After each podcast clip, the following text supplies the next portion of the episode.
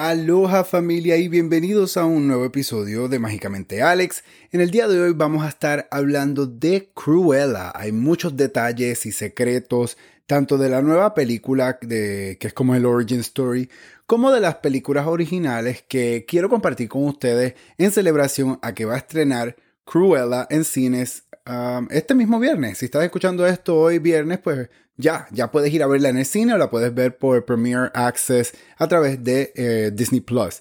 Pero antes de que comencemos a hablar de estos detalles que quiero compartir con ustedes, hay que hablar de varias noticias eh, en relación a los parques. Para todas las personas que han estado esperando saber cuándo podrán visitar Disneyland en California, pues les aviso y les anuncio que ya le han dado fecha, comenzando el 15 de junio toda persona que no sea residente de California por fin van a poder ir a visitar estos parques. Créanme, valen las penas, son increíbles. Mi favorito, lo vuelvo a repetir, creo que lo digo en cada episodio, es Disney California Adventure.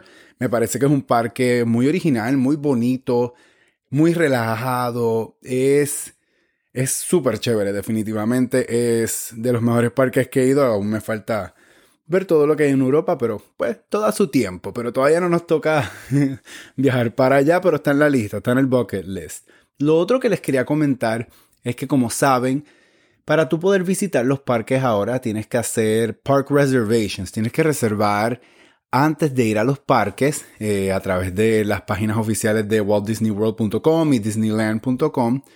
Y esto ha creado un poco de problemas o debate entre todas las personas que tienen los pases anuales porque si vives en Orlando ya no puedes hacer viajes esporádicos a los parques debido a que se llenan con meses de anticipación.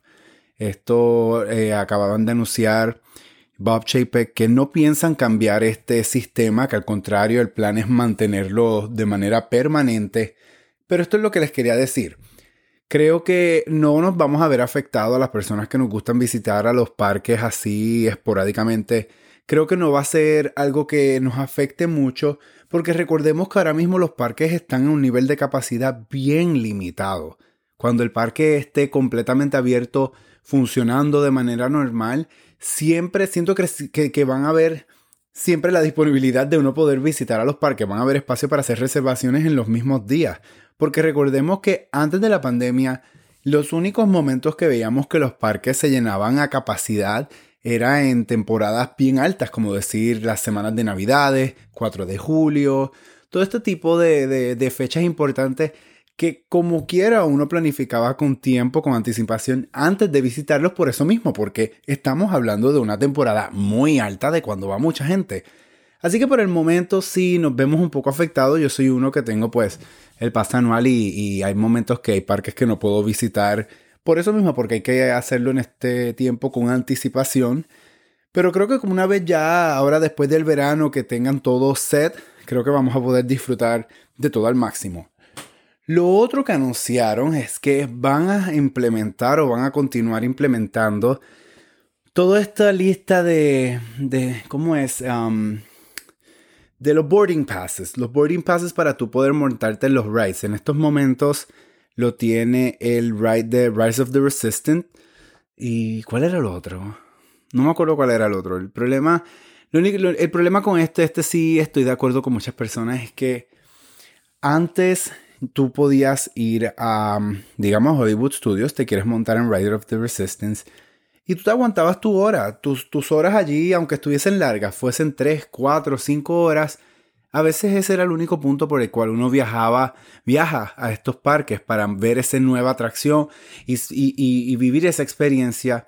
Y siento que con estos pases están limitándole y, y dañándole los viajes a muchas personas porque si no logras conseguir uno de estos pases, that's it, no te puedes montar. No hay manera que puedas recibir un, pase adicional, a menos que pues tengan a través del día que sí. Creo que hacen uno a las 7 de la mañana y uno a la 1 de la tarde. Pero digamos que no lo cogen ninguna de las dos. ¿Qué sucede con todas estas personas que viajaron de otros lugares, países, estados, que fueron solamente para experience estos rides? Les toca volver a planificar otro viaje, volver a gastar dinero para poder tratar nuevamente ver si pueden entrar Siento que es un sistema que no está perfeccionado, tienen todavía mucho que arreglarle. Ojalá eh, si hagan cambios que beneficien a todo el mundo.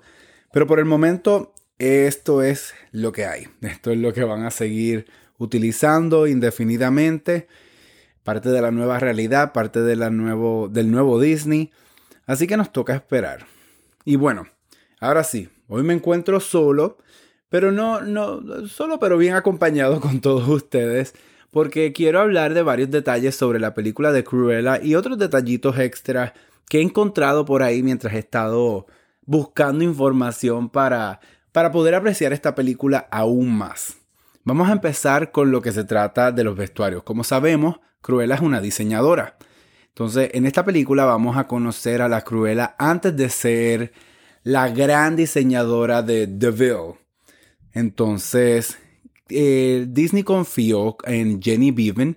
Ella es una diseñadora, un costume designer que ha ganado muchísimos premios, incluyendo Oscars, BAFTA, Tony Awards, de todo. Esta mujer ha ganado un sinnúmero de premios, ha trabajado en una cantidad enorme de películas.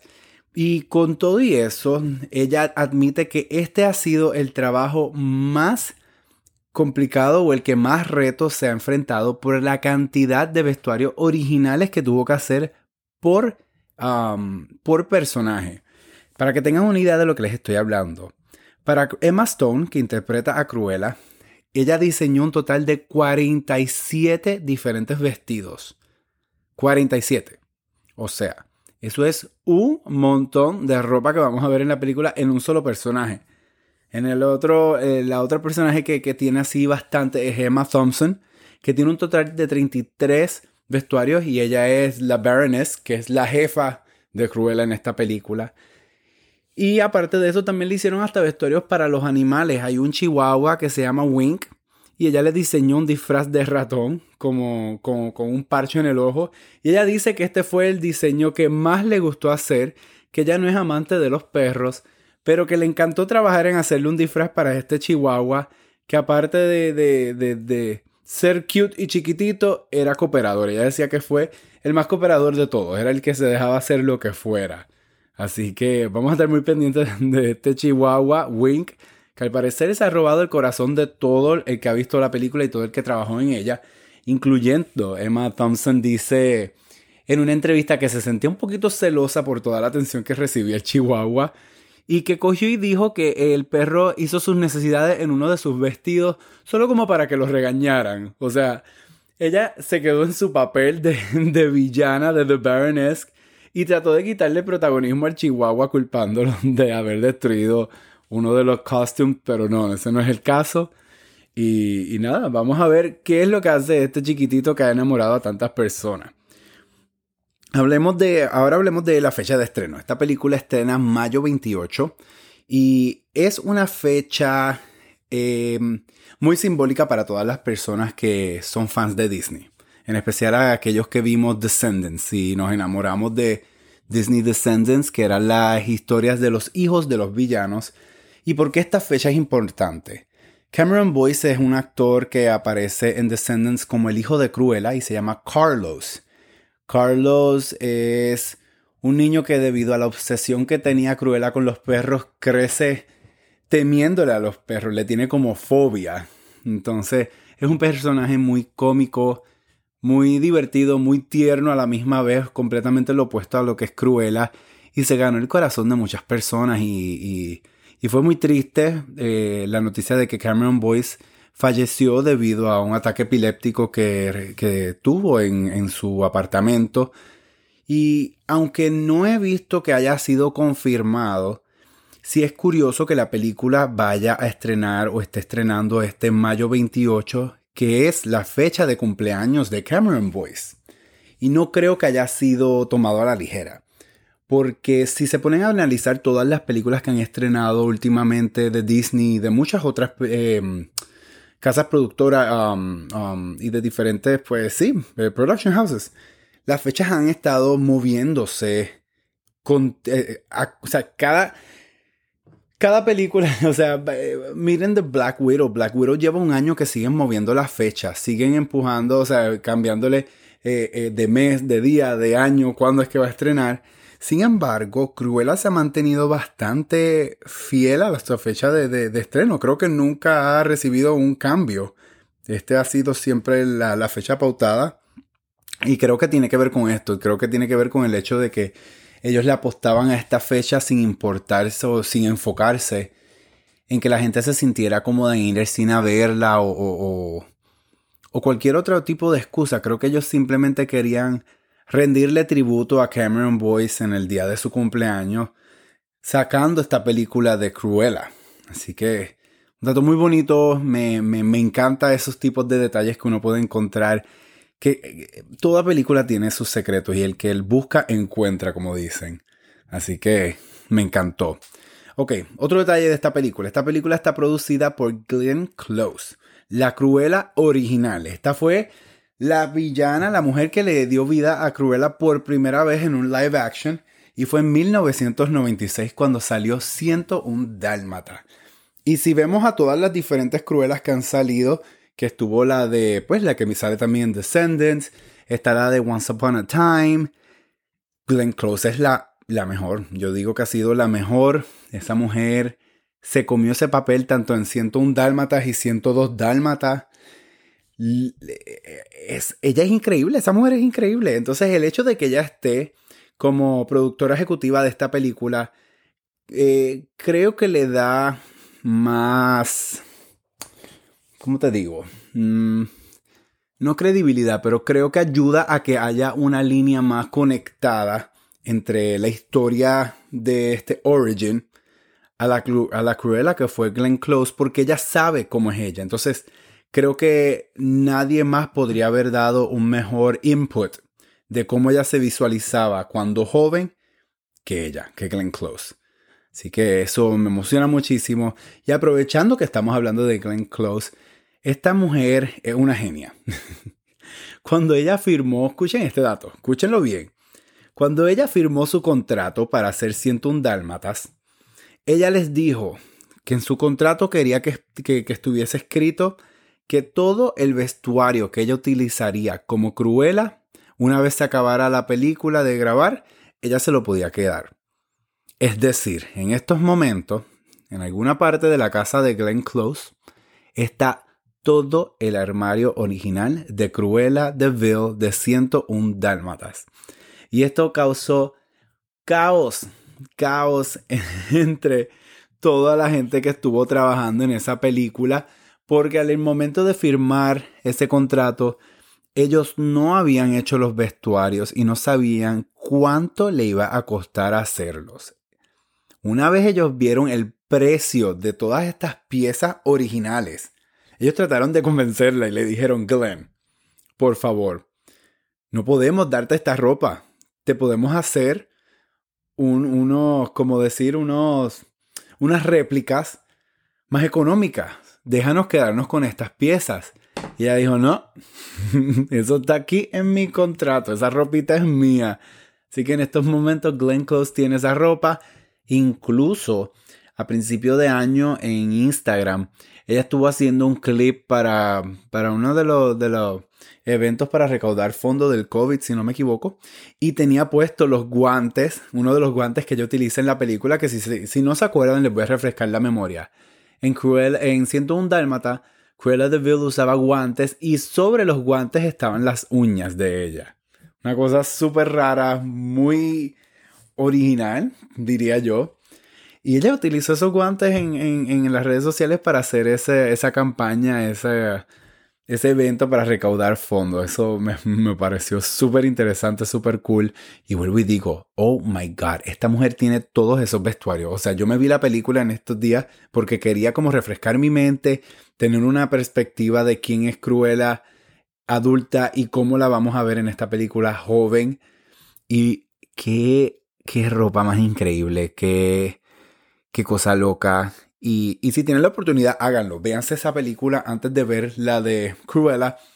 Porque he visto, he tratado de no leer reviews, pero sí he visto titulares donde dicen, ah, esta Cruella no es la misma porque ella no odia a los perritos.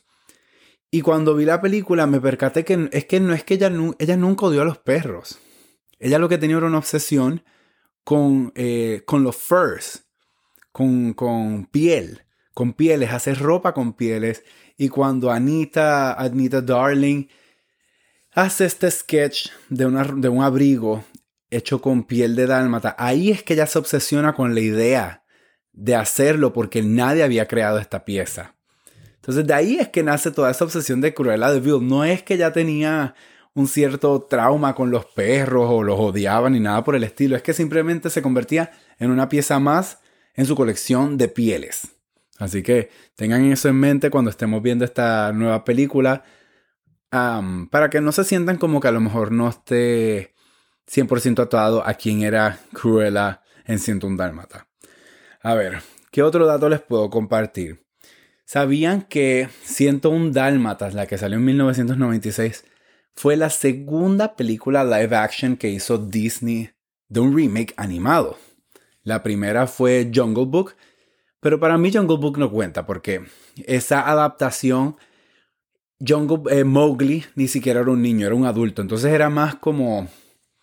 Era otro take completamente diferente a lo que era Jungle Book y esto lo hemos visto en las 20.000 películas que han hecho de esa historia. Así que en realidad yo diría que un Dálmata live action fue la primera película live action remake de una animada de Disney al 100% porque si tú pones una al lado de la otra es bastante idéntica. Para ese entonces los productores no se sentían como que tenían que alterar las historias. Así que eso me gustó muchísimo.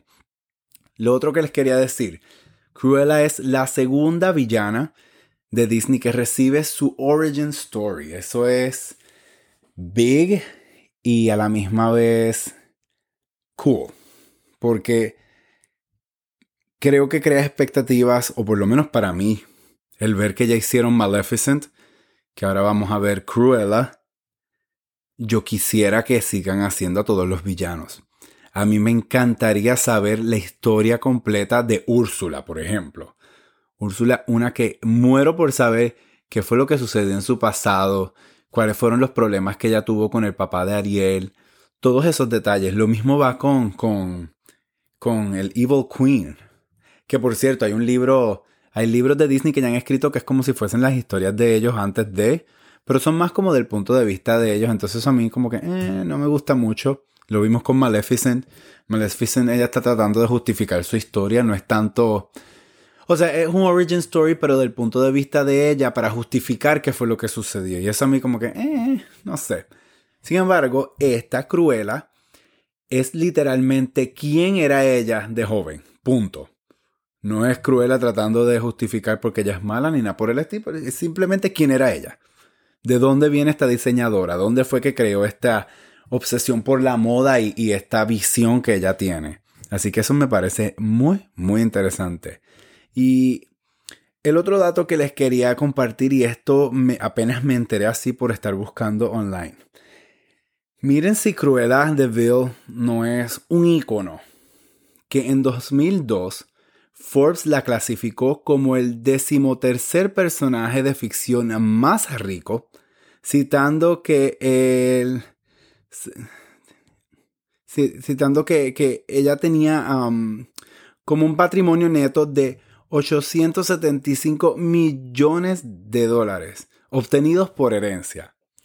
O sea, Cruella de entró a Forbes como una mujer rica. Obvio de ficción, pero me pareció súper, súper cool que un personaje de Disney esté en ese ranking y por un, y por un nombre tan prestigioso como Forbes. Está súper. Y si fuéramos a hablar de villanos de Disney, Cruella creo que caería entre los top 3 más malos. Porque sí, Maleficent es todo un icono, a mí me encanta ella. Tiene una presencia increíble y después de ver a Angelina Jolie, o sea, obviamente se convierte en uno de los favoritos de muchas personas. Pero vamos a analizar, vamos a analizarlos. ¿Qué hizo ella? Ella no, ella no mató a nadie. Ella no. Ella no hizo no hizo nada tan malo, por decirlo así, más allá de ponerla a, Sleeping Beauty en un eternal sleep. Era un sueño. O sea, ella no la mata, simplemente la pone a dormir. Lo mismo Snow White. Snow White muerde una manzana, se envenena y cae en un sueño profundo como si estuviese muerta, pero no está muerta. Sin embargo, Cruella de Vil era mataba a los animales. Y ella no paraba y no dejaba que nadie se metiera en su camino hasta ella obtener lo que ella quería. Si eso no es evil, entonces no sé qué decirles a ustedes. O sea, ¿qué, más necesitan? Para empezar, una persona que esté tan obsesionada con, matar animales, o sea, ya eso es pretty dark. vamos, a, vamos a hablar claro. Y entre esos tres también está Scar, que hello, mató a su hermano. ¿Sabes? ¿Qué, más necesitan que eso? Pero sí, sí, eh, eh, Cruella definitivamente es una villana que, que de verdad es villana. Que de verdad, aparte de su presencia, está loca y está obsesionada con hacer el, con hacer el mal y sin importar lo que tenga que hacer para conseguir lo que ella desea. Y eso pues, dice mucho de ella, dice mucho. Pero sí, esos son los datos que quería compartir con ustedes antes, durante, después de que vean la película. Eh, estén muy pendientes porque voy a estar sacando un video por YouTube con mi reacción a Cruella. Así que ahí voy a estar compartiendo qué fue lo que yo pensé de la película una vez la vea.